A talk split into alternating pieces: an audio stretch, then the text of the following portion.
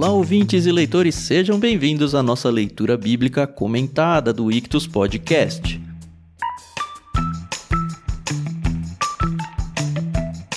Eu sou o Thiago André Monteiro, arroba Vulgutan, estou aqui com a Carol Simão e o Tiago Moreira para gente começar, enfim, o nosso livro de Lucas, o Evangelho de Lucas, o primeiro livro do Novo Testamento que nós vamos lidar, não é o primeiro livro do Novo Testamento mesmo. Bom dia, tudo bem? Oi, pessoal, tudo bem? Aqui é a Carol Simão e é. Eu tô bem animada. E assim, a gente já vai começar com um capítulo aí bem gostoso. Ele é longo, mas ele é muito gostoso porque vai falar aí um dos meus personagens também favoritos, que é o João Batista. Não é o José? já foi, já foi, já foi. Eu pensei que você ia falar Zacarias. Ah, ó, que interessante. Que a gente vai passar pela leitura aqui. Mas falou do filho, João sim, Batista. Sim. Tudo bem com vocês? Espero que vocês estejam aí curtindo o projeto. Vamos iniciar uma nova jornada hoje no Evangelho de Lucas, como a gente falou no episódio passado, o queridinho aí da galera. Pelo menos da galera aqui que grava o podcast. e é bom a gente estar tá junto aí para conversar sobre isso. Eu sou o Thiago Moreira, quase nunca falo, mas arroba Thiago S Moreira aí, que você me encontra no Instagram, no Twitter, dessa forma, pra gente caminhar junto aí conversando sobre as escrituras. Você tá ligado que falar arroba vulgutan não quer dizer nada, né? Eu não ganho seguidor quase nunca. Mas é arroba vulgutan. Se você quiser me seguir Instagram e Twitter, se não quiser também, tudo bem. Não tem problema. A gente vai fazer a quebra hoje. Ó, oh, o texto é complicado complicado por causa do tamanho. Eu não tenho a menor ideia de que tamanho vai ficar esse episódio, porque são 80 versículos. Para usar as palavras do Thiago Moreira aqui, a gente vai ter que exercitar o nosso poder de síntese para não deixar vocês cansados da nossa voz e nem deixar a nossa voz cansada, né? Mas a gente achou necessário quebrar esse texto em cinco partes, então a gente vai indo. Vai indo e quando vê, já foi. Isso aí. Lembrando que a gente faz a nossa leitura aqui na NVT da Mundo Cristão, ao qual a gente sempre agradece por ter emprestado para a gente usar no projeto, e que a trilha sonora é da Maria Lídia no álbum Inspiração em Três Tons. Espero que a Maria Lídia esteja ouvindo isso, porque o povo clama, Maria Lídia, para você colocar o seu álbum nas redes aí, nos streamings, tá bom? Então, faça isso, por favor.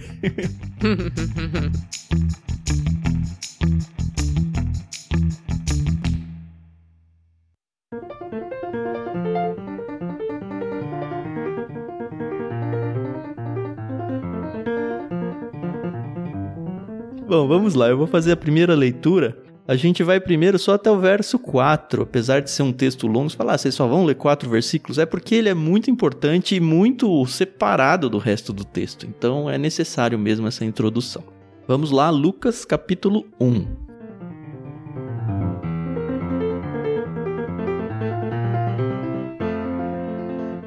Muitos se propuseram a escrever uma narração dos acontecimentos que se cumpriram entre nós usaram os relatos que nos foram transmitidos por aqueles que desde o princípio foram testemunhas oculares e servos da palavra. Depois de investigar tudo detalhadamente desde o início, também decidi escrever-lhe um relato preciso, excelentíssimo Teófilo, para que tenha plena certeza de tudo o que lhe foi ensinado.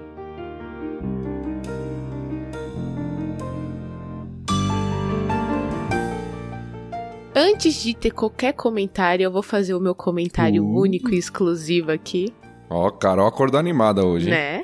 Eu acabei de ler um livro da Agatha Christie, né? Chamado O Desaparecimento do Primeiro-Ministro. É com Hercule Poirot, enfim, que é o detetive mais famoso dela. E aí, quando eu vim estudar Lucas, e na verdade já tinha estudado, e aí me lembrou essa questão aí de como o Hércules e o Lucas, eles são analíticos e detalhistas e usam as células cinzentas. então, o Lucas, ele foi atrás, porque como ele não viu, né, ele não vivenciou ali com Jesus Cristo, ele foi atrás de investigar, ele foi atrás de outras pessoas que conviveram com Cristo para poder fazer o seu relato. E o livro foi exatamente assim. O Hércules nem precisou sair da casa dele. Ele resolveu tudo só pensando e estudando. é, eu acho que o Lucas saiu bastante da casa dele aqui, mas eu ah, entendi. Ah, não, não, sim. eu gosto muito de um comentário do Nicodemos sobre isso, né, do Augustus Nicodemos, porque geralmente a gente tem às vezes algumas tradições no meio cristão que acabam nos atrapalhando. A gente acha que tudo que é miraculoso, sobrenatural, é superior. E o Nicodemos ele coloca aqui, olha, Lucas foi um investigador.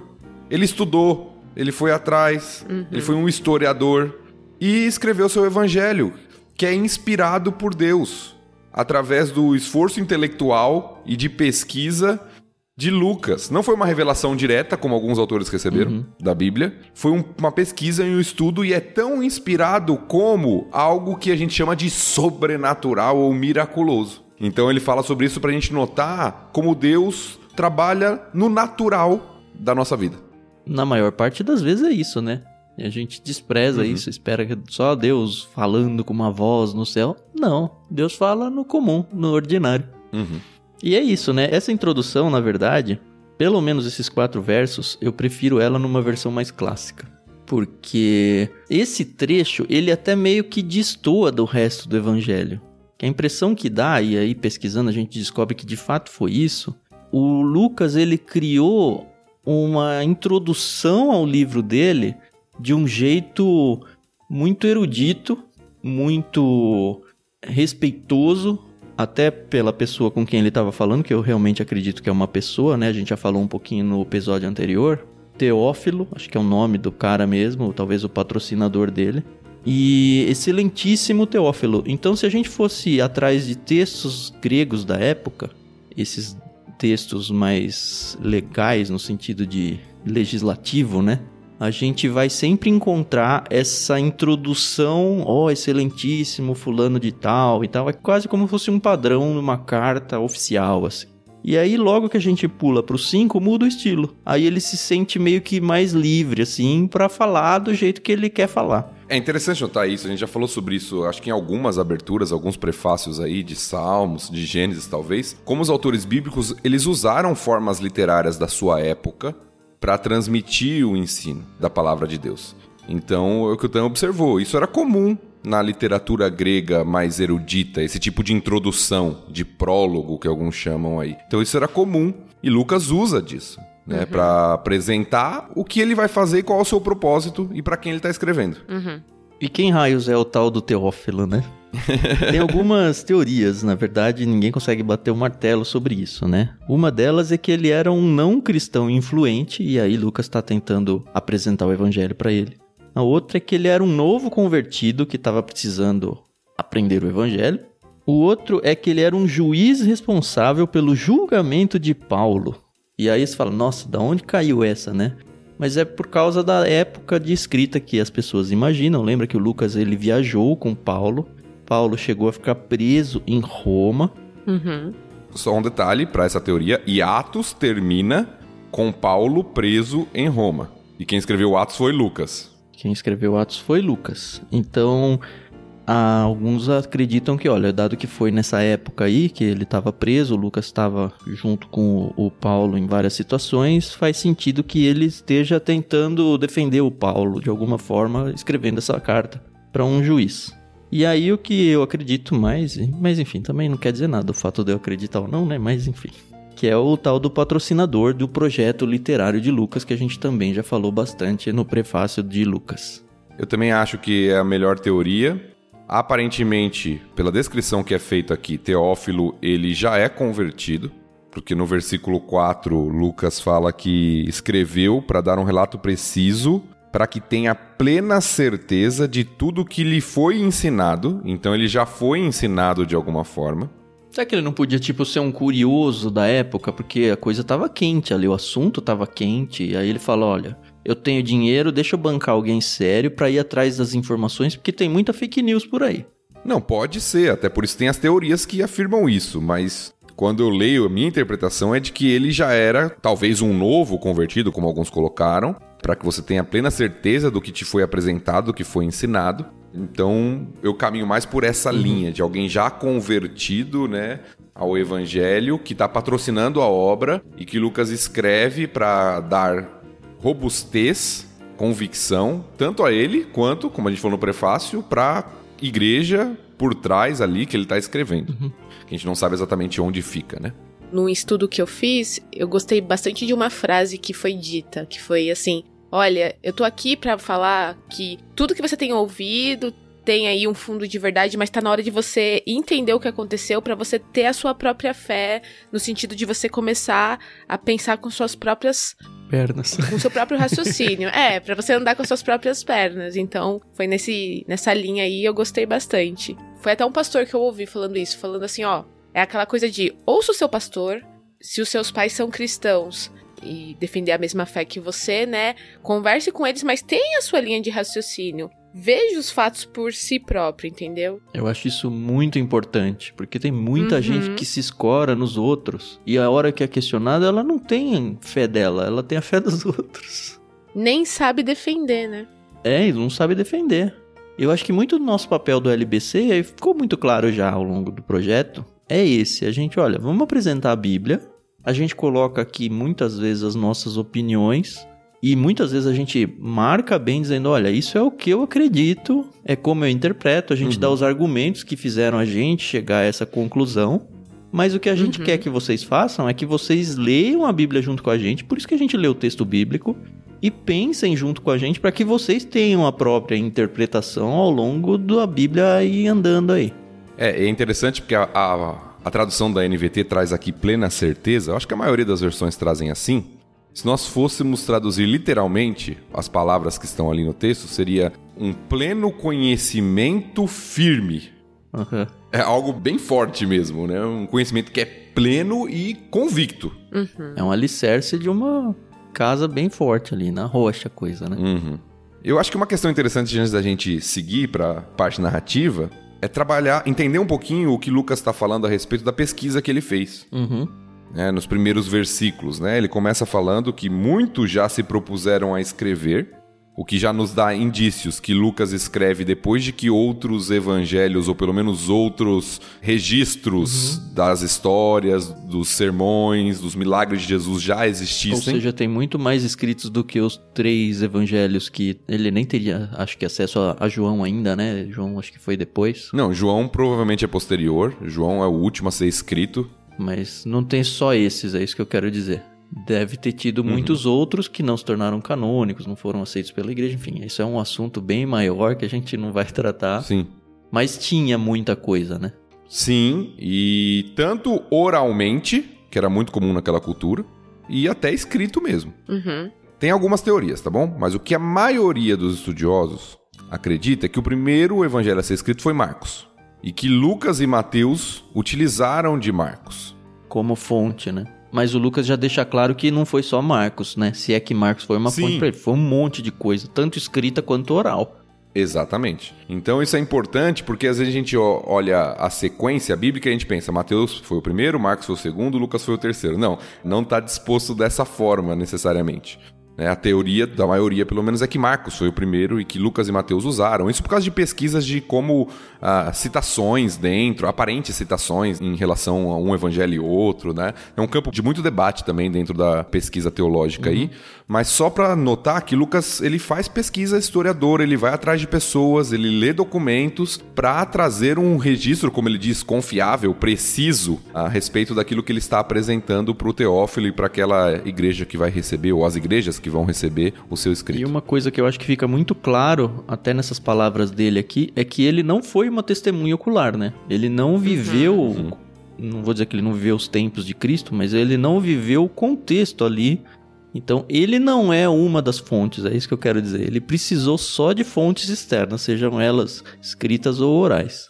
É, e o testemunho ocular é algo muito forte naquela cultura desde o Antigo Testamento, na verdade, a ideia de você testemunhar diante de um tribunal, você tinha que ter duas testemunhas. Né? Isso vai para a igreja posteriormente, né? até em textos que a gente lê sobre disciplina, de ter testemunhas diante de um fato, e até na apresentação do Evangelho. João fala muito de testemunhas. Nós fomos testemunhas oculares, nós o vimos, nós tocamos, nós estávamos com ele. Então, o relato de uma testemunha é algo muito confiável na cultura antiga. Principalmente na cultura judaica. Se a gente for para o Antigo Testamento, ele é embebido de textos falando da importância da fidelidade quando você tiver que testemunhar alguma coisa, do quanto de ruim e de pecado é tentar fazer algum tipo de testemunho falso. Tá até nos Dez Mandamentos, né? Por mais que a gente tivesse pessoas mal intencionadas, eu acho que culturalmente, na época, era muito mais difícil a pessoa testemunhar falsamente do que hoje em dia, que as pessoas, assim, palavra de alguém hoje praticamente não vale nada, né?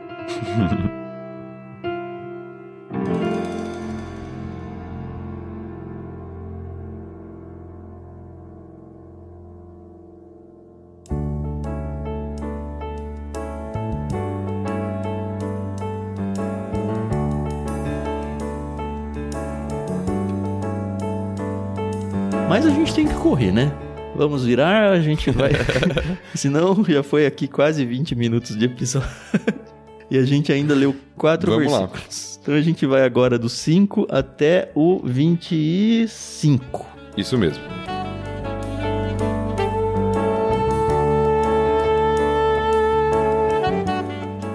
Quando Herodes era rei da Judéia, havia um sacerdote chamado Zacarias que fazia parte do grupo sacerdotal de Abias. Sua esposa Isabel também pertencia à linhagem sacerdotal de Arão. Zacarias e Isabel eram justos aos olhos de Deus e obedeciam cuidadosamente a todos os mandamentos e estatutos do Senhor. Não tinham filhos, pois Isabel era estéril, e ambos já estavam bem velhos. Certo dia, Zacarias estava servindo diante de Deus no templo, pois seu grupo realizava o trabalho sacerdotal conforme a escala. Foi escolhido por sorteio, como era costume dos sacerdotes, para entrar no santuário do Senhor e queimar incenso. Enquanto o incenso era queimado, uma grande multidão orava do lado de fora. Então, um anjo do Senhor lhe apareceu à direita do altar de incenso. Ao vê-lo, Zacarias ficou muito abalado e assustado. O anjo, porém, lhe disse: Não tenha medo, Zacarias. Sua oração foi ouvida. Isabel, sua esposa, lhe dará um filho, e você o chamará João. Você terá grande satisfação e alegria, e muitos se alegrarão com o nascimento do menino, pois ele será grande aos olhos do Senhor. Nunca tomará vinho, nem outra bebida forte, será cheio do Espírito Santo antes mesmo de nascer. Fará muitos israelitas voltarem ao Senhor seu Deus. Será um homem com o espírito e o poder de Elias, e preparará o povo para a vinda do Senhor. Fará o coração dos pais voltar para seus filhos, e levará os rebeldes a aceitarem a sabedoria dos justos. Zacarias disse ao anjo: Como posso ter certeza de que isso acontecerá? Já sou velho, e minha mulher também é de idade avançada. O anjo respondeu: Sou Gabriel e estou sempre na presença de Deus. Foi ele quem me enviou para lhe trazer estas boas novas. Agora, porém, você ficará mudo até os dias em que essas coisas acontecerão, pois não acreditou em minhas palavras que se cumprirão no devido tempo. Enquanto isso, o povo esperava Zacarias sair do santuário e se perguntava por que ele demorava tanto. Quando finalmente saiu, não conseguia falar com eles e perceberam por seus gestos e seu silêncio que ele havia tido uma visão no santuário. Ao fim de seus dias de serviço no templo, Zacarias voltou para casa. Pouco tempo depois, sua esposa Isabel engravidou e não saiu de casa por cinco meses. Como o Senhor foi bom para mim em minha velhice! exclamou ela. Tirou de mim a humilhação pública de não ter filhos.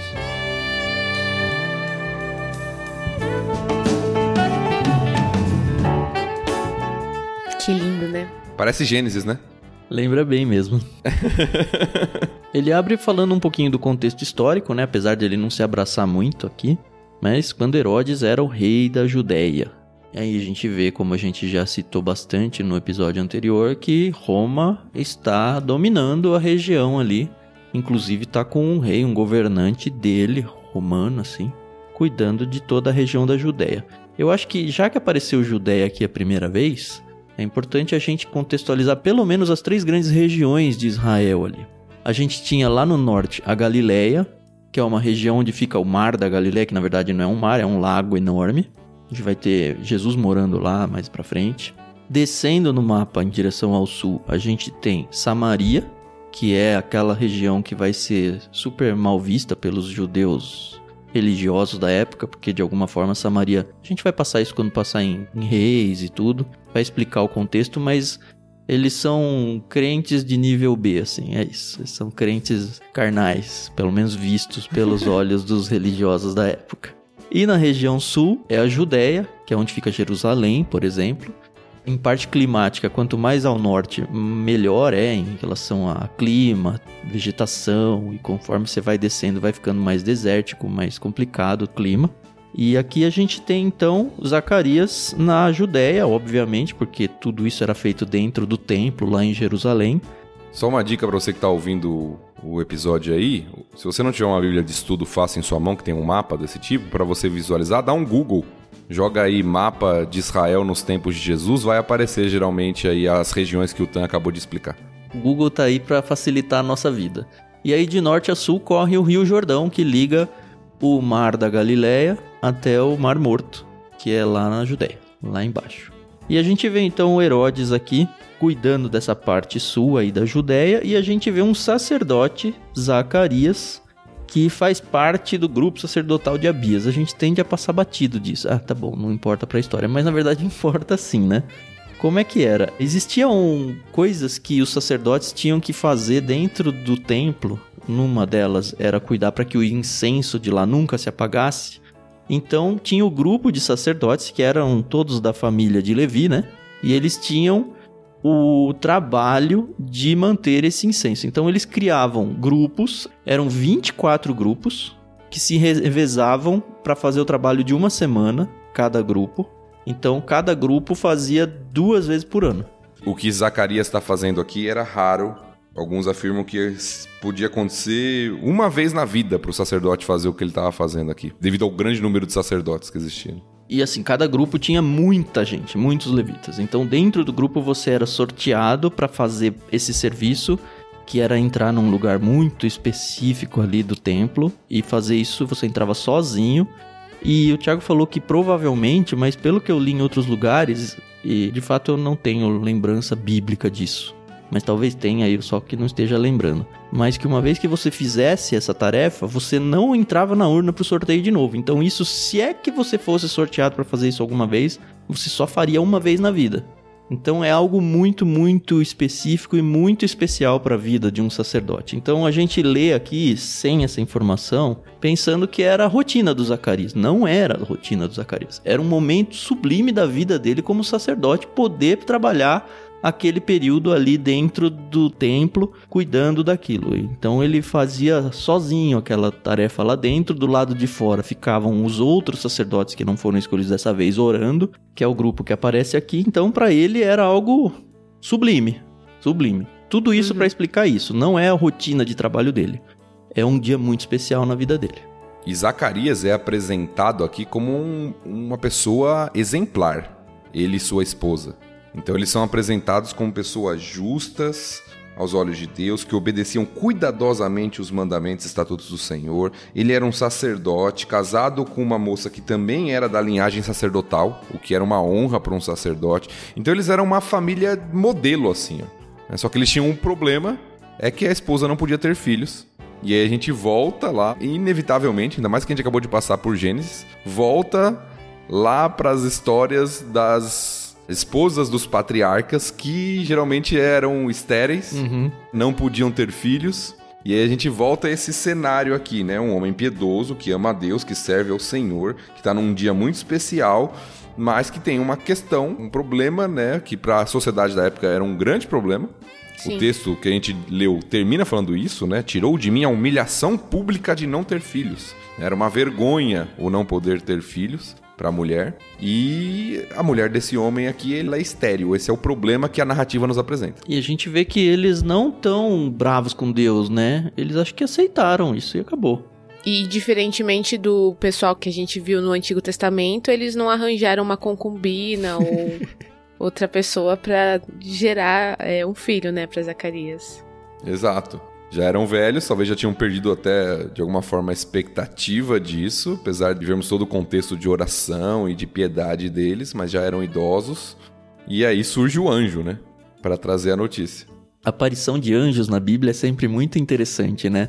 Sem pensar muito no que seria uma aparição dessa nos nossos dias, a gente imagina que, ah, beleza, um anjo veio falar, olha que bom, mas é muito impressionante e eu acho que se de fato aparecesse um anjo para mim assim, eu ia ficar com muito temor, muito medo, assim. De verdade. É a forma com que ele reage, né? Ele tá num lugar santíssimo, na semana mais importante da vida dele. Uhum. De repente, do nada, aparece um anjo. Me remete de novo a Isaías, como o Thiago já falou em algum outro episódio para trás. Onde ele fica totalmente abalado, abismado, se sentindo, mesmo sendo um sacerdote que tá escolhido para fazer um serviço super santo ali, não sou digno disso, né? Ele fica muito abalado, como diz o texto aqui, e assustado.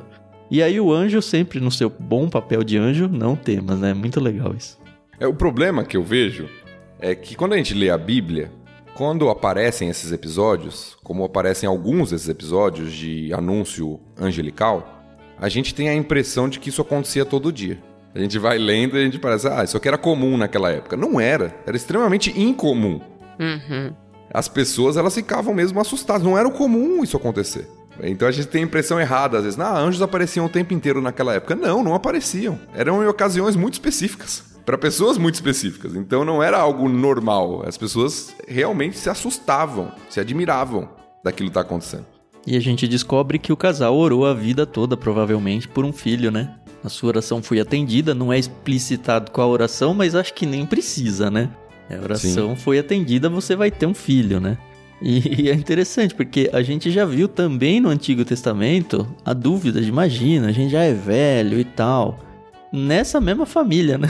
Inclusive, porque, enfim, ele é descendente de Arão e Arão veio lá de Abraão também. Lembra de Abraão e Sara, e depois Isaac se chama Eli, né? Justamente por causa dessa incredulidade de não, nós somos velhos. Então, com certeza ele como um sacerdote conhecia e conhecia muito bem essa história, no entanto, vem aquela dúvida, né? Orei a vida inteira, provavelmente estava continuando em oração, e a hora que a oração é atendida, não acredito. É muito louco. É igual a gente, né? é. é, mas o paralelo com a história de Abraão e Sara é muito forte aqui. Parece que tá falando da mesma história às vezes, né? É verdade. O anjo aparece, fala, tem uma dúvida por causa da esterilidade e da idade. Então, o paralelo ele é muito forte. E certamente, o que você falou, você pegou um detalhe importante. Certamente, eles conheciam essa história. Uhum. Uhum. Conheciam bem essa história aqui. O que não quer dizer que se a gente conhece, a gente vai lidar melhor se a gente viver, né? E o que também não quer dizer, a gente viu, eles eram uma família modelo, né? Isso não quer dizer que está isento de erro. Uhum. Eles duvidam, mesmo sendo piedosos, amam a Deus, eles duvidam ali da mensagem de Deus por meio do anjo, né? Carol, você que é de família de pastor aí, a família do pastor duvida, sofre, tem suas lutas também? Eu, o Thiago também é pastor, né? Só eu que claro não preciso que responder não, isso. Tá. Que isso? Ainda bem que ele perguntou para ela. Né? Imagina, Tan, a família do pastor aí, ela é imune a esse tipo de situação, tá bom? Só que não. É igual por aí também, né, Thiago? não espero menos, hein? Meu filho às vezes reclama de ser filho de pastor. Coitado. Olha que ele só tem nove anos. Né? Eita. Sabe o que é pior? Quando crescer vai ser pastor também, sua família também, seu avô era pastor, não era? Meu avô Então, é. ele só sofre, sofre, na hora que vai parar de sofrer, ele fala, não, eu acho que eu vou sofrer também.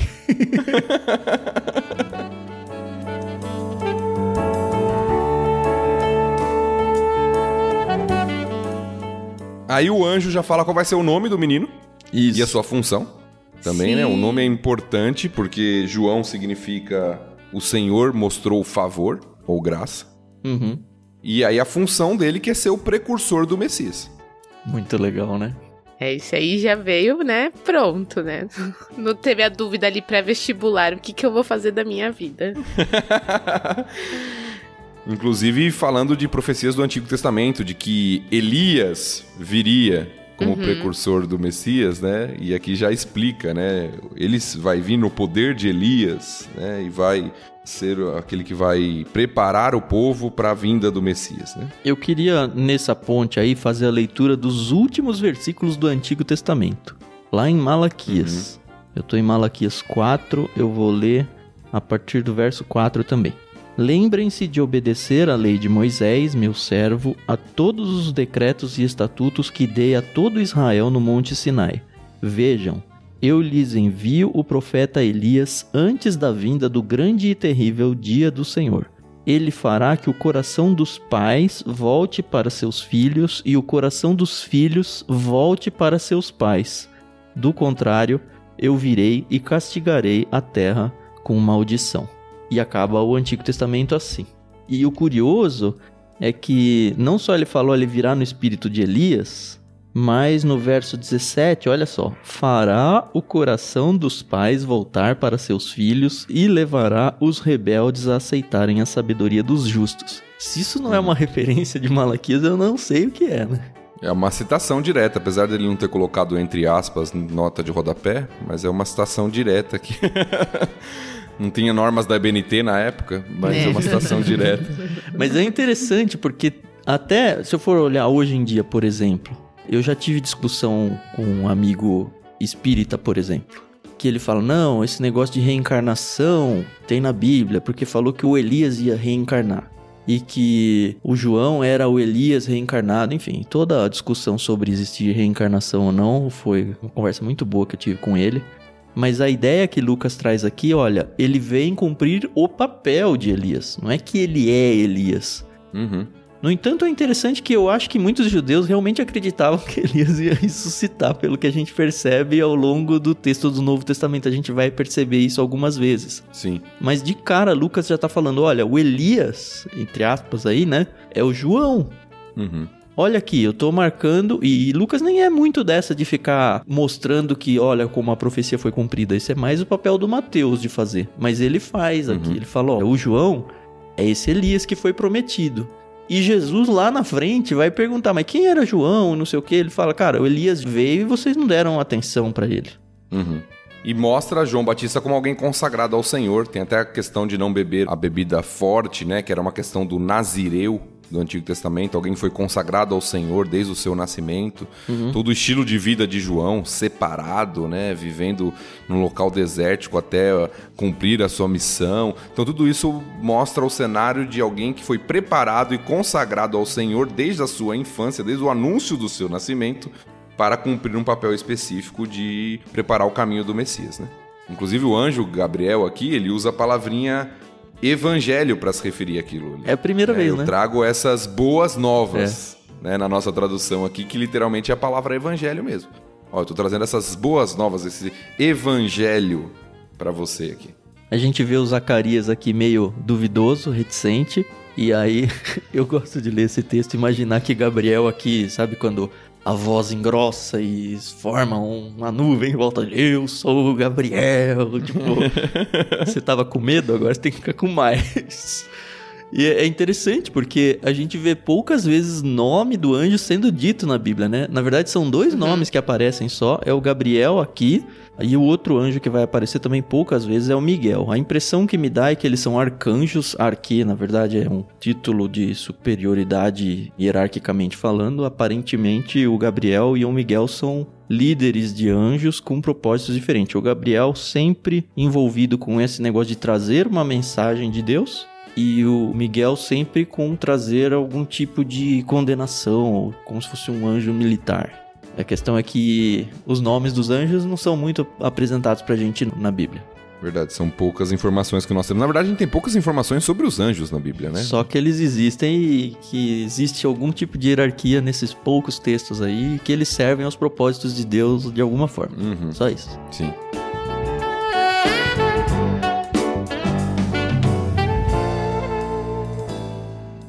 E aí nós temos a consequência da incredulidade de Zacarias, ele fica mudo e vai ficar mudo até o nascimento do menino por causa da sua incredulidade. E o texto termina com uma voz de júbilo aqui da Isabel, né? Agradecendo ao Senhor, reconhecendo a bondade de Deus por poder ter filhos mesmo na sua velhice, né? E foi rapidinho, né? Aparentemente ele voltou para casa e logo ela engravidou. Uma coisa que me chamou a atenção aqui é que tendo visto, olha só a importância do trabalho que ele fazia, né? Ele teve um encontro com um anjo, ele recebeu uma profecia que ia mudar a vida da sua família, ele ficou mudo, no entanto, no 23, ao fim dos seus dias de serviço no templo, passa batido também. Ele continuou lá, a gente não sabe quantos dias ainda faltavam, mas provavelmente, mesmo tendo acontecido tudo isso, ele continuou cumprindo o prazo do trabalho dele ali. E o pessoal, inclusive, percebeu, os demais perceberam que ele teve uma visão no templo, porque ele saiu, ele demorou, primeiro eles estavam lá, porque ele tá demorando tanto. Segundo, ele sai mudo de lá. Uhum. então as pessoas percebem que alguma coisa aconteceu. Mas dá para seguir, né? Sim.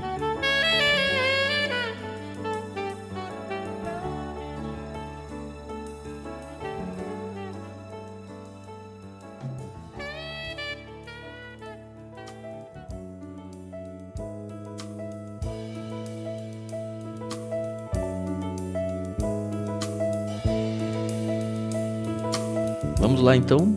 Doce voz da Carol lendo o terceiro trecho de hoje. A gente vai do verso 26 até o 38. Certo, então vamos lá.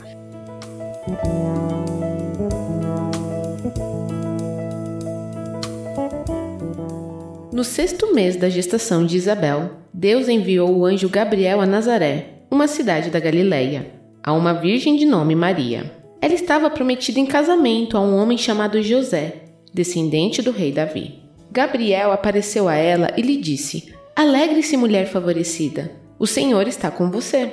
Confusa, Maria tentou imaginar o que o anjo quis dizer. Não tenha medo, Maria, disse o anjo, pois você encontrou favor diante de Deus. Ficará grávida e dará à luz um filho, e o chamará Jesus. Ele será grande e será chamado Filho do Altíssimo. O Senhor Deus lhe dará o trono de seu antepassado Davi, e ele reinará sobre Israel para sempre. Seu reino jamais terá fim. Maria perguntou ao anjo: Como isso acontecerá? Eu sou virgem. O anjo respondeu: O Espírito Santo virá sobre você, e o poder do Altíssimo a cobrirá com sua sombra. Portanto, o bebê que vai nascer será santo e será chamado Filho de Deus. Além disso, sua parenta Isabel ficou grávida em idade avançada. As pessoas diziam que ela era estéril, mas ela concebeu um filho e está no sexto mês de gestação, pois nada é impossível para Deus. Maria disse: Sou serva do Senhor, que aconteça comigo tudo o que foi dito a meu respeito. E o anjo a deixou.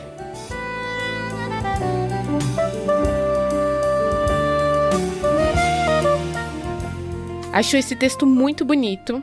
Eu só fico imaginando como que foi para Maria receber esse, essa notícia e quando a gente descobre que tá grávida, é um misto de sentimento, de alegria, de preocupação, de ai, como é que vai ser, né? Será que a gente vai dar conta? Só que Maria, ela tava num contexto que, quando você para pra pensar, né? A mulherada antigamente, quando aparecia grávida sem ser casada, era apedrejada, né? Morria. Ela podia, por lei, né? Ser apedrejada. Exatamente. E como realmente as coisas são de Deus, né? Porque Deus não vai falar só com ela, né? Mais pra frente a gente vai ver que vai falar com José, que nem era marido dela ainda, né? Era só assim, tinha aquele compromisso. Mas que muito louco, né? É uma coisa assim, é de Deus mesmo. E Uhum. eu acho que você tem que passar pela experiência para você tentar entender minimamente o que aconteceu com ela. E uma coisa que não tem no texto, que é a idade dela, mas tem no contexto cultural, os casamentos eram arranjados, como meio que fica claro aqui, ela tem um casamento arranjado com José, e isso Uhum. acontecia com a menina ainda na adolescência. Então Sim. eu imagino que ela devia ter o quê? Uns 16, 17 anos, alguma coisa por aí, não sei. Provavelmente. E imagina jogar essa bomba na cabeça de uma menina de 16, 17 anos. Só um detalhe técnico aqui. A Carol vai falar que o anjo vai aparecer pra José também. Mas se eu não me engano, isso tem só em Mateus. Ah, Em Lucas não tem esse detalhe. Lucas não Olha coloca como- essa parte. como é, a a gente já tá né? tão Os acostumado com a evangelhos. história, né? É. Isso. Mas aparece. Aparece, mas Lucas não registra esse detalhe aqui. Entendi. Mas o fato é que é uma situação difícil. Uma adolescente, provavelmente, como era o costume da época, aparece grávida, sem ter tido relações ainda com o seu noivo, que não era marido ainda. E se José quisesse, ele poderia simplesmente denunciá-la e romper o casamento. Não só romper o casamento, mas expor publicamente para que ela fosse morta. Inclusive é pra isso que o anjo vai falar com ele lá em Mateus, porque no fim das contas depois da conversa, aliás, antes da conversa, o José ele decide que ele não vai desonrá-la, ele só planeja abandonar o casamento, porque enfim, vai estragar toda a vida dele também. Mas aí o anjo fala: "Não, fica lá porque não é, ela não, não te traiu nem nada, é uma coisa sobrenatural mesmo". Nesse trecho apresenta outra região geográfica que o Tan já mencionou, a Galileia, que está lá mais ao norte. Não era uma região tão importante. A região mais importante ficava ao sul, na capital, Jerusalém, onde estava o templo. Então você vê o contexto da família que Jesus vai nascer. Não é uma família real, não é uma família super importante, é uma família de pessoas pobres, que tem a sua descendência, porque isso é importante pela profecia, é destacado, descendentes da linhagem de Davi, Uhum. né? Toda a profecia messiânica. Por José direto, né? Por José. Apesar de que José não tem as suas células ali, né? Uhum. E mais do que a Galileia não é uma região, porque se a gente fosse pensar no contexto brasileiro, é como se Galileia fosse um estado e Nazaré a cidade. Nazaré de fato é uma cidade. E Nazaré Uhum. era uma cidade totalmente insignificante, né? A gente vai ver ao longo do evangelho todo que Jesus vai morar lá em Nazaré. E aí as pessoas vão falar, mas sai alguma coisa boa lá de Nazaré? Muitos acreditam, inclusive, que o termo Jesus o Nazareno é até meio pejorativo. Isso. Aquele cara que vem lá daquele lugar insignificante, né? Lá de Osasco, né? Pra quem é de São Paulo, né? Olha que maldade. Eu, eu moro na fronteira com Osasco ali, tá? Pensei que você ia falar de Guarulhos, onde eu moro. Então, Guarulhos eu deixo pra você falar. Mas se você mora em Osasco, você pode ser usado por Deus, olha. né? Jesus viveu em Nazaré, né?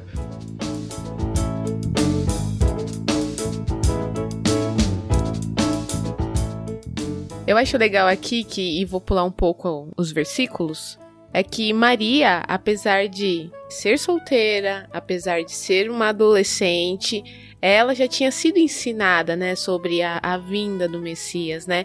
E uma coisa que uma vez eu, eu aprendi e que eu acho muito bonito é que muitas meninas elas esperavam poderem gerar o Messias.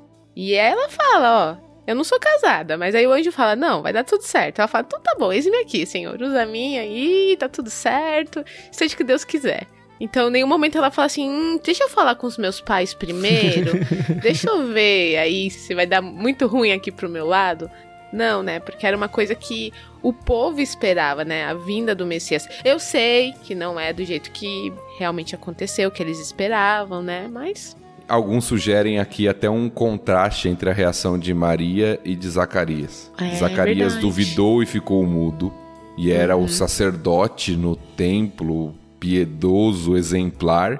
E Maria, uma adolescente, nem casada, da Galileia, de Nazaré, ouve aquela mensagem, tem dúvidas, é lógico, tem questionamentos. Mas é, no perguntou, "Sou 34 virgem?" você fica, ah, como isso acontecerá? Mas parece que é, não é um negócio duvidoso no sentido ruim, né?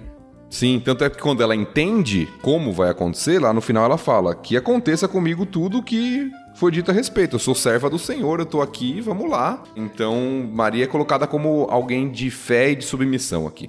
É importante a gente falar isso, porque no meio cristão evangélico, às vezes a gente tem medo de falar bem de Maria, por É. causa do catolicismo. Sim. é verdade. E existe um problema da adoração a Maria. Tá? A Bíblia não incentiva isso, ela é uma ser humana e não deve ser adorada. Porém, ela serve como exemplo, assim como diversos outros personagens serviram como exemplo para nós com algumas de suas atitudes. Ela é uma pecadora, mas ela tem atitudes que servem de exemplo para nós, como a submissão à vontade de Deus aqui. Que serve de exemplo, como Abraão serviu de exemplo, como Davi serviu de exemplo, como vários personagens das Escrituras servem de exemplo para nós. Então acho que às vezes a gente vai para os extremos e acaba errando um pouco nisso, né? Sim, com certeza.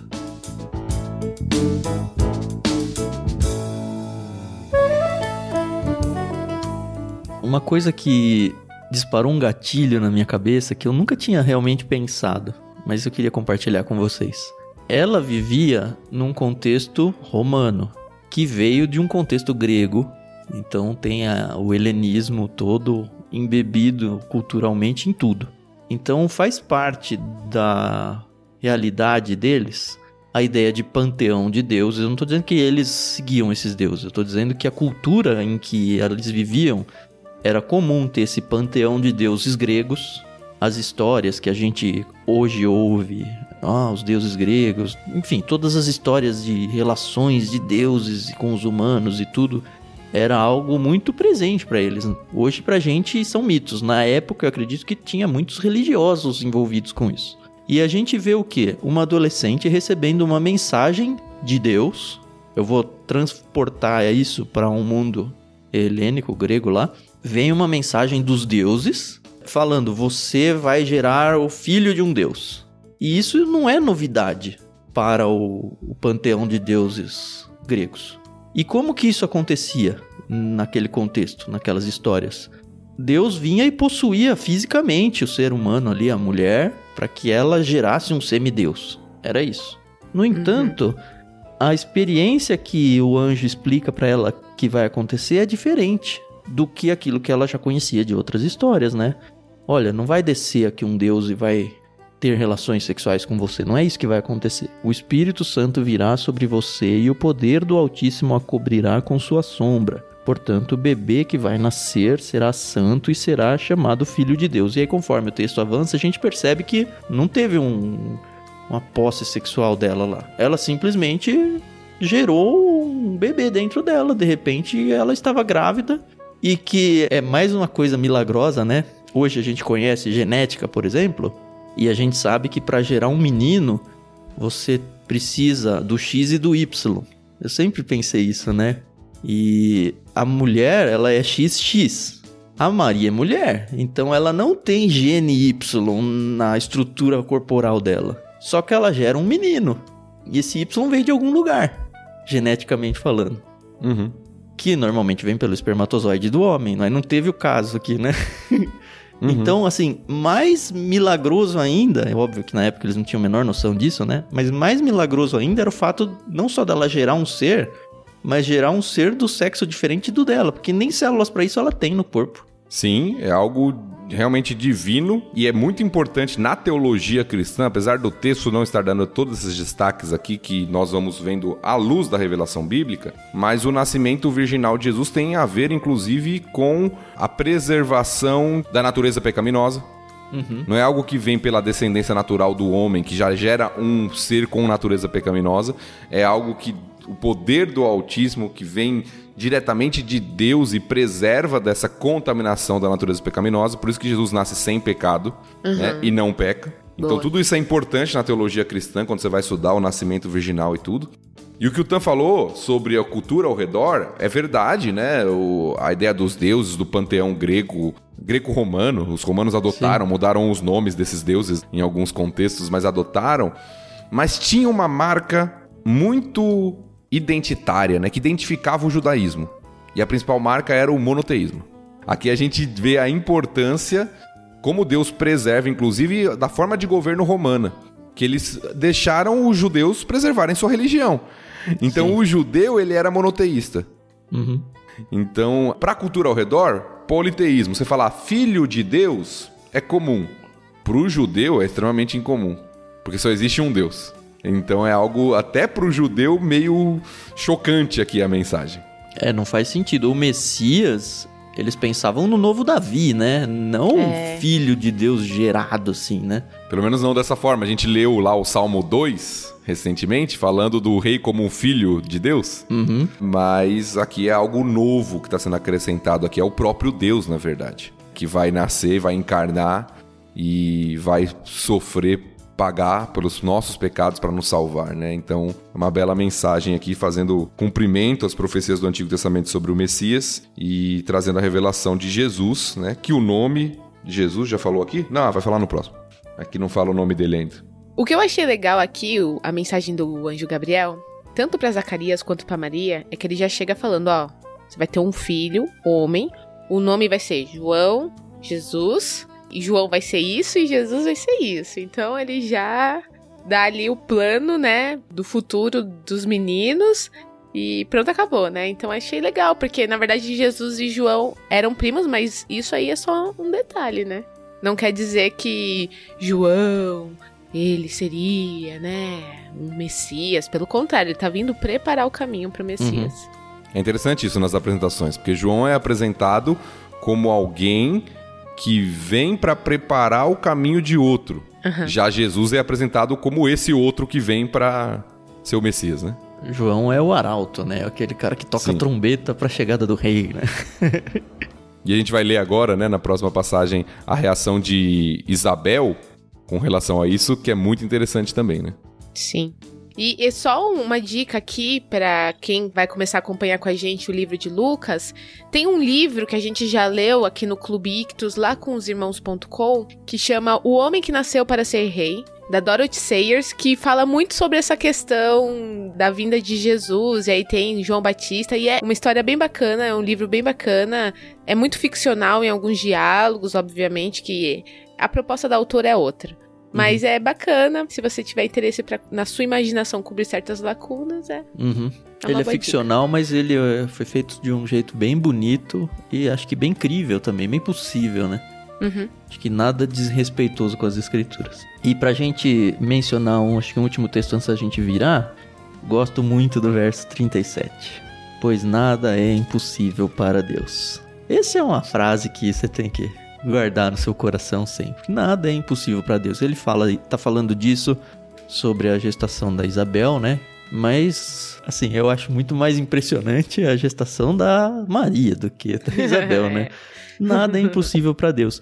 E aí, como você falou bem no começo desse trecho, Carol, a submissão dela a essa mensagem, a esse plano divino, e falar: Ó, oh, Deus, eu tô aqui, faz o que você achar que tem que fazer e é isso, me usa.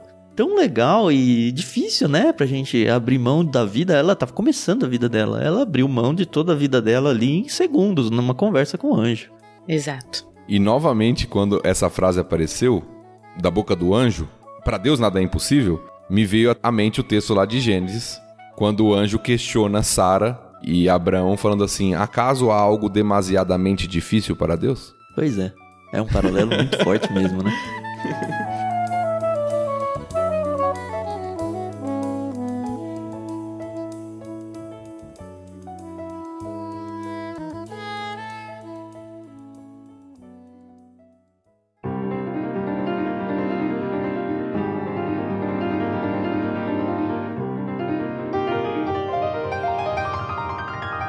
Vamos seguir?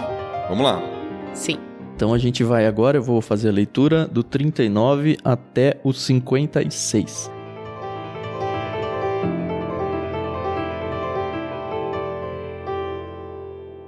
Alguns dias depois, Maria dirigiu-se apressadamente à região montanhosa da Judéia, a cidade onde Zacarias morava. Ela entrou na casa e saudou Isabel.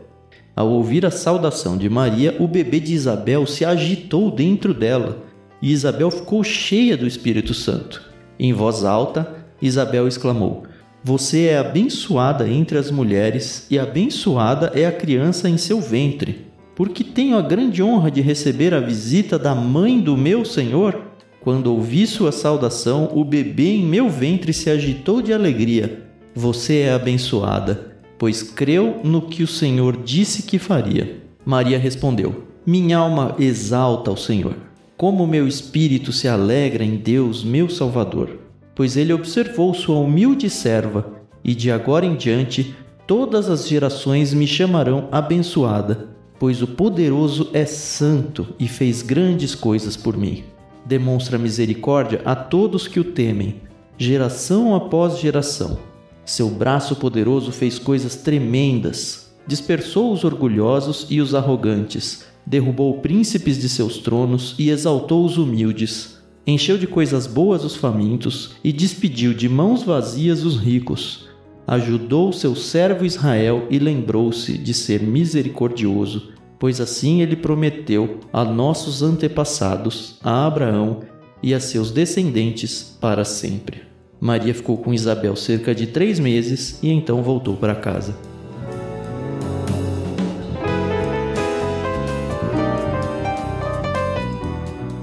Bom, a gente vê Maria fazendo uma viagem longa, né? Ela morava lá no norte, né? Em Nazaré, lá na Galileia. E ela vai até o sul, lá na região da Judéia. Praticamente atravessa o país aí inteiro. E é muito legal de ver a experiência que ela viveu, tanto ela quanto a Isabel. Só um detalhe aqui, Tan para quem não conhece muito aí a distância geográfica, porque às vezes parece que a pessoa está indo daqui ali na esquina, né? Quando o texto narra. Mas entre 130 e 160 quilômetros, numa sociedade que não tinha carro, o que alguns acreditam é que cerca de quatro dias de viagem. Uma grávida. Quem é mulher já ficou grávida já sabe dos resguardos que tem principalmente no início de uma gestação e, cara, não era um qualquer bebê que tava na barriga da Maria, né? Era só o salvador do mundo.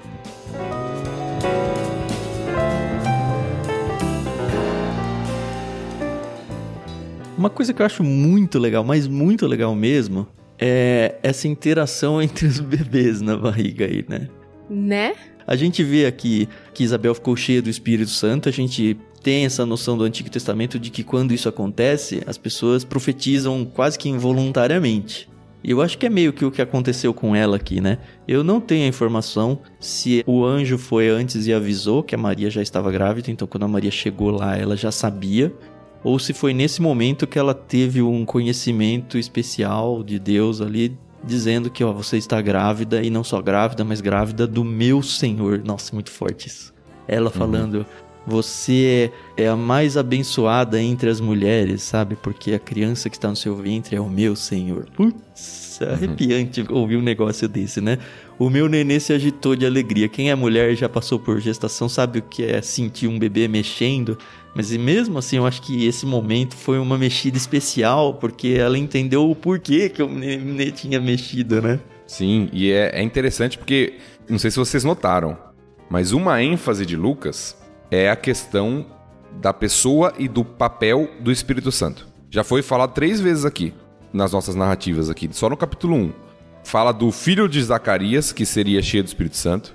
Uhum. Fala que Maria seria envolvida pelo poder do Espírito Santo na concepção de Jesus. E aqui fala que Isabel ficou cheia do Espírito Santo. Uhum. Então Lucas tem muito esse destaque da atuação do Espírito Santo nos servos de Deus aqui para cumprir propósitos específicos. E esse texto que o Tan falou também eu acho muito interessante, né? A receber a visita da mãe do meu Senhor.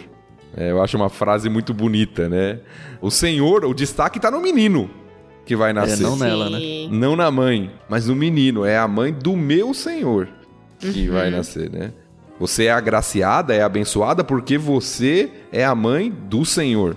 Sendo que a Isabel estava grávida de alguém super importante na história do reino de Deus aí. Então, assim, ela, mesmo antes do filho ter nascido, ela já coloca Jesus como muito superior ao filho que está na barriga dela, né? É porque ela sabe, né? Ela uhum. entendeu o papel do filho. O papel do filho é justamente em função desse que viria, né? O ministério dele vai ser para preparar o terreno, o caminho para esse Senhor. E aqui no versículo 45, nós temos o contraste que, né, que alguns apresentam, né? Você é abençoada porque creu no que o Senhor disse que faria. Coisa que o marido dela não tinha feito, né? É, Zacarias é. duvidou, mas ela creu Sim. no que o Senhor disse que faria. E uma coisa que o Tan falou é que não sabe como Isabel ficou sabendo da gestação de Maria. Mas eu gosto de pensar que por ela ser esposa de um sacerdote, da família também, Deus falou com ela de alguma forma ali quando Maria chegou. Eu gosto de pensar assim. Eu acho mais uhum. poético. Eu pensei que você ia falar, sabe o quê? Aqueles negócios que às vezes algumas mulheres falam assim. Não, mulher quando tá grávida, ela consegue perceber que a outra tá também. Mas, ó, fazendo, fazendo uma, um desabafo aqui bem pessoal. Na gestação do Benjamin, mim, quando eu descobri que eu tava grávida, eu não contei pra ninguém além da minha família. E uma moça na minha igreja, que assim, eu vejo de final de semana, chegou e falou assim pra mim: Carol, você tá diferente. Você tá grávida. E aí eu não queria mentir pra ela, eu falei, diferente? Imagina! olha aí, olha aí. Mas ela falou que você era agraciada, a mais abençoada entre as mulheres. Não com essas palavras, né? Mas ela me elogiou. a Carol saiu logo de fininho. Saiu. É. Peraí que meu pai tá me chamando ali pra tocar piano.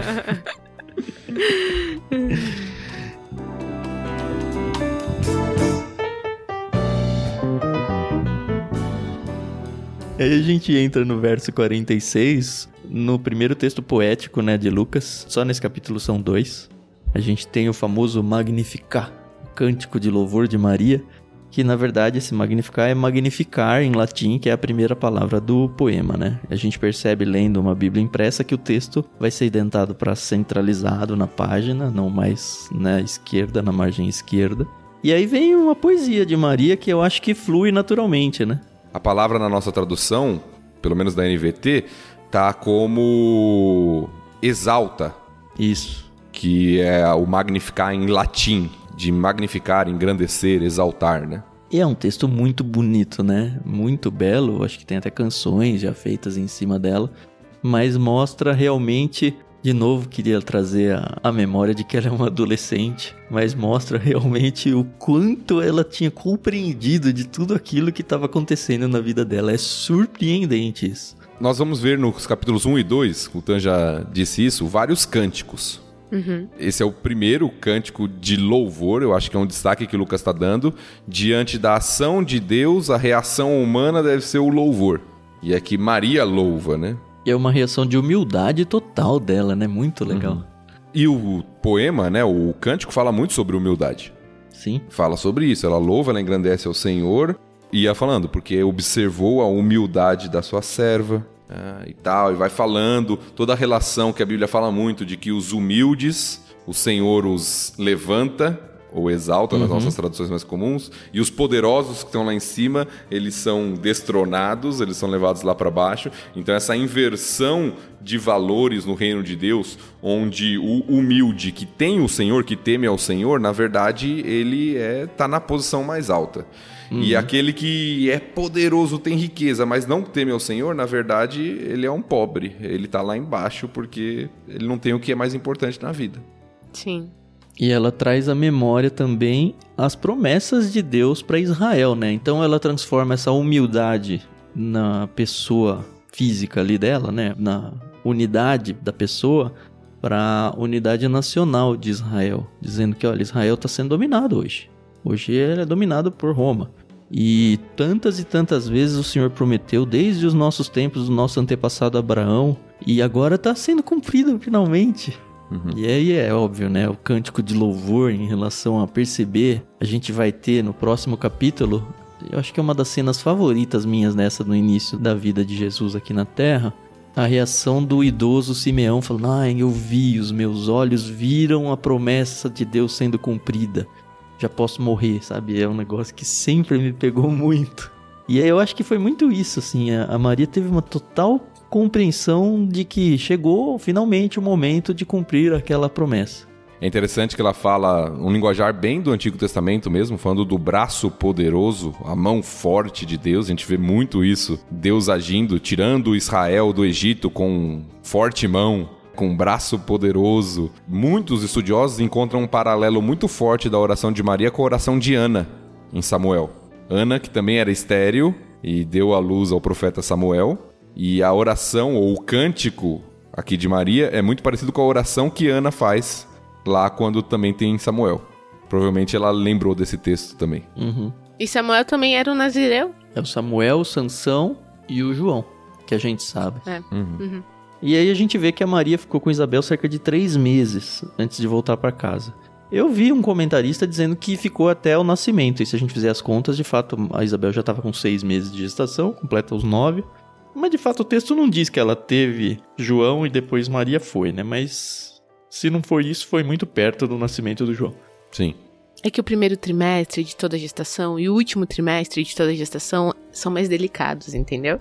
Precisava da Maria para ajudar ali, né? É.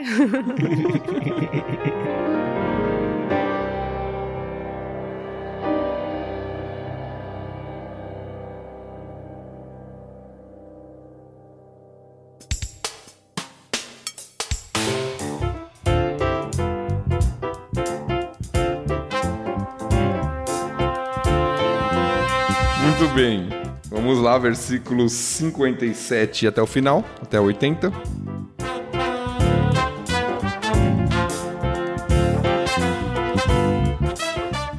Chegado o tempo de seu bebê nascer, Isabel deu à luz um filho. Vizinhos e parentes se alegraram ao tomar conhecimento de que o Senhor havia sido tão misericordioso com ela. Quando o bebê estava com oito dias, eles vieram para a cerimônia de circuncisão. Queriam chamar o menino de Zacarias como pai. Mas Isabel disse: Não, seu nome é João. Então eles lhe disseram: Não há ninguém em sua família com esse nome. E com gestos perguntaram ao pai como queria chamar o bebê. Ele pediu que lhe dessem uma tabuinha e, para surpresa de todos, escreveu: Seu nome é João. No mesmo instante, Zacarias voltou a falar e começou a louvar a Deus. Toda a vizinhança se encheu de temor, e a notícia do que havia acontecido se espalhou por toda a região montanhosa da Judéia. Todos que ficavam sabendo meditavam sobre esses acontecimentos e perguntavam: O que vai ser esse menino? Pois a mão do Senhor estava sobre ele. Então seu pai Zacarias ficou cheio do Espírito Santo e profetizou: Seja bendito o Senhor, o Deus de Israel, pois visitou e resgatou seu povo. Ele nos enviou poderosa salvação da linhagem real de seu servo Davi, como havia prometido muito tempo atrás por meio de seus santos profetas. Agora seremos salvos de nossos inimigos e de todos que nos odeiam. Ele foi misericordioso com nossos antepassados ao lembrar-se de sua santa aliança, o juramento solene que fez com nosso antepassado Abraão. Prometeu livrar-nos de nossos inimigos para o servirmos sem medo, em santidade e justiça enquanto vivermos. E você, meu filhinho, será chamado profeta do Altíssimo, pois preparará o caminho para o Senhor. Dirá a seu povo como encontrar salvação, por meio do perdão de seus pecados. Graças à eterna misericórdia de nosso Deus, a luz da manhã vinda do céu está prestes a raiar sobre nós, para iluminar aqueles que estão na escuridão e na sombra da morte e nos guiar ao caminho da paz. João cresceu e se fortaleceu em espírito e viveu no deserto até chegar o tempo de se apresentar ao povo de Israel.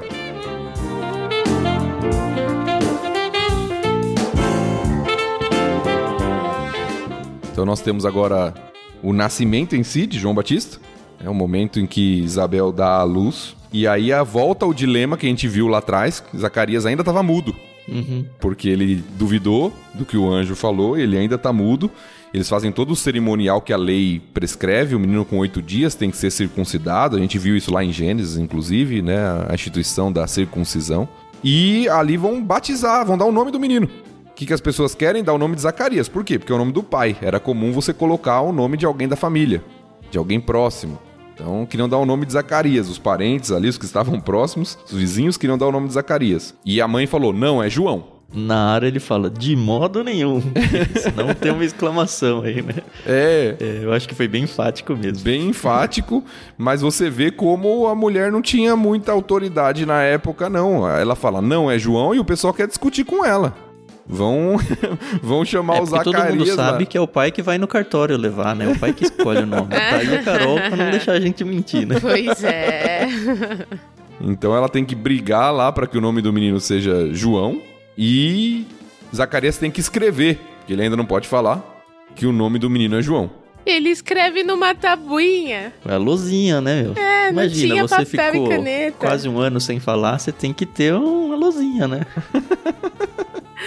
Ai, eu lembro quando eu era pequena que passava na televisão Histórias de Jesus, era uma coisa assim. É, acho que é um desenho que todo mundo já assistiu em algum momento.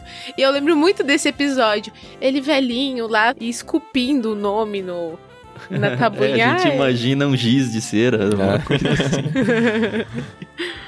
E aí é interessante que a primeira coisa que ele faz quando volta a falar é louvar a Deus. O segundo louvor que a gente tem aqui, né? Sim. Quanto sim. tempo será que ele não ficou mudo, arrependido por ter duvidado de Deus, né? Porque ele era um sacerdote, caramba. Eu acho que o tempo inteiro, né? É. Nove meses se passaram aqui, né? Não, não questão do quanto tempo, mas quanto que acabou a mente dele pensando e repensando. Puxa vida, como que eu pude fazer um negócio desse? E aí, a primeira oportunidade de falar, ele louva. E louva com um poema também, igual a Maria fez, né? Uhum. E de novo, esse louvor dele, assim como a Maria fez, remete às promessas feitas a Abraão. E o que eu acho muito legal desse poema dele é que, ó, ele tá no momento solene do filho dele, no momento de circuncisão do filho dele. E o poema dele é dedicado ao filho da outra, né? Ao filho da Maria.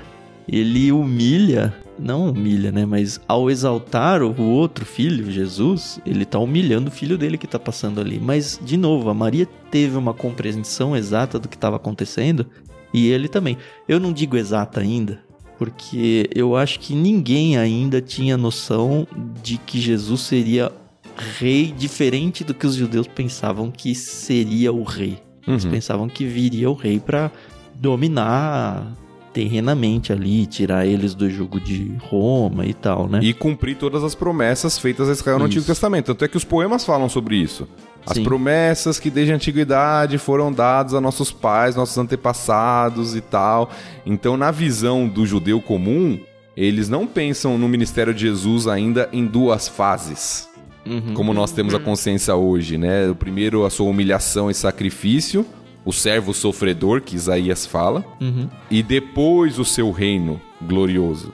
Eles ainda têm uma concepção meio que vai acontecer tudo ali naquele momento.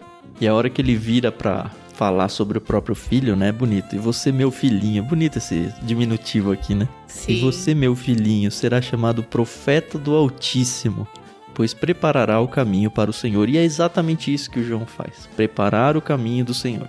Uhum. Essa sentença aí vai se repetir várias e várias vezes nos evangelhos.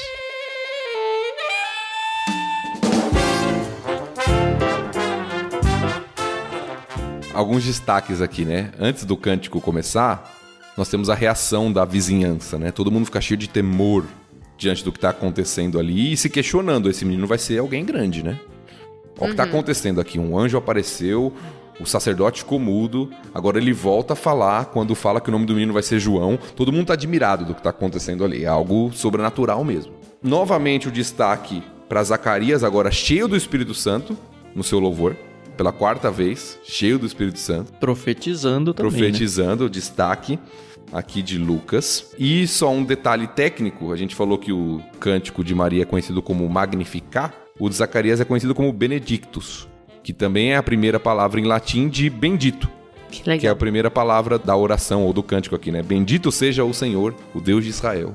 Então ele é conhecido na teologia e na história como Benedictus, o cântico de Zacarias, né? E o ministério de João já é dito aqui muito de cara, né? Dirá seu povo como encontrar salvação por meio do perdão dos seus pecados. Lá na frente a gente vai ver João Batista batizando, clamando as pessoas ao arrependimento. E aí depois vai ter uma migração até de sentido do batismo quando começar de fato o ministério de Jesus. Eu gosto do jeito que esse texto ele termina falando que João cresceu e se fortaleceu em espírito e viveu no deserto. E aí eu fico pensando, né? Eu sempre me perguntei como é que Isabel viu essa questão do filho ir para o deserto. Mas aí depois eu fico pensando, né? Eles já eram muito velhinhos, é, então, né? Eu então... falar isso para você, será que viu? Talvez é, não. exatamente. Então me fez pensar nisso, né?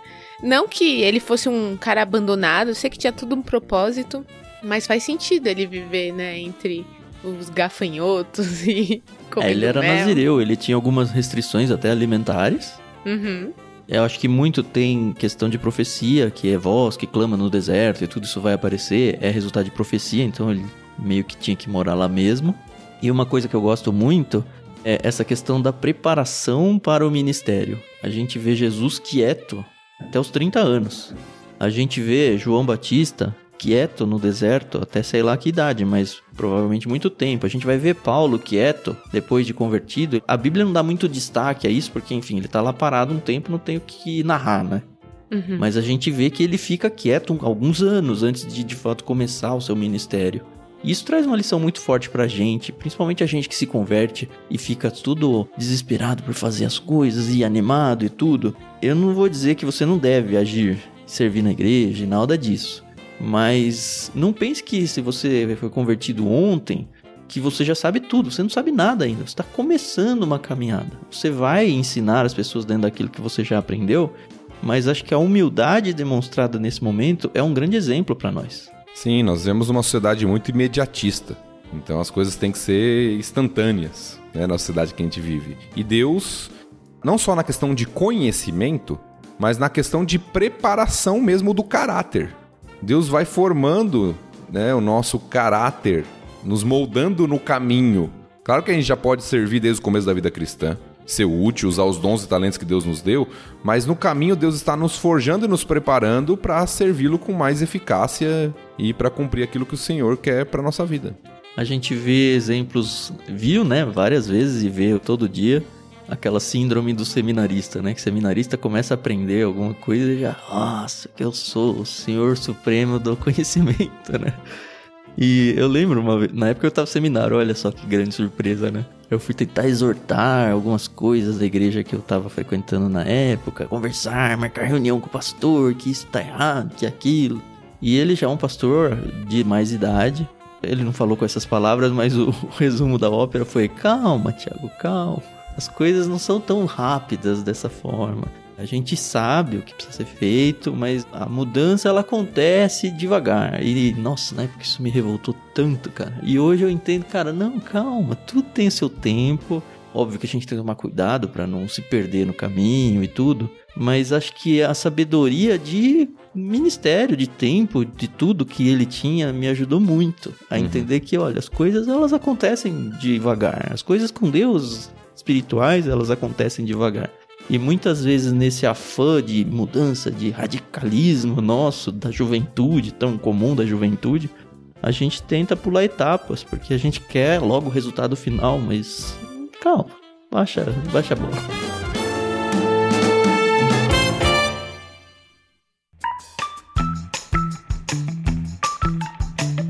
Acho que é isso aí. Eu tô satisfeito, um capítulo longo. Vamos um pouquinho mais do tempo do que geralmente a gente vai, mas eu acho que. É, mas não foi tanto, não, É, né? Foi um bom tempo. Mas acho que foi gostoso aí essa conversa e espero que esteja sendo útil aí pra sua vida. E acostume-se que Lucas vai ser assim.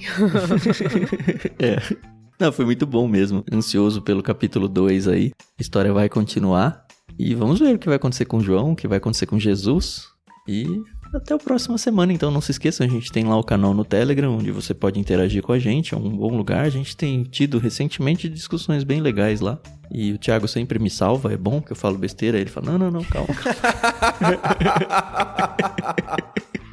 Mas é muito bom, então, o trio e todo mundo, assim, não só nós três, a gente não é o professor que vocês perguntam, a gente responde, eu acho que todo mundo pode transformar aquilo num grande debate gostoso de ser feito e é o que tem acontecido. Então, se você quiser fazer parte, instala o Telegram e acessa t.me barra leitura bíblica comentada.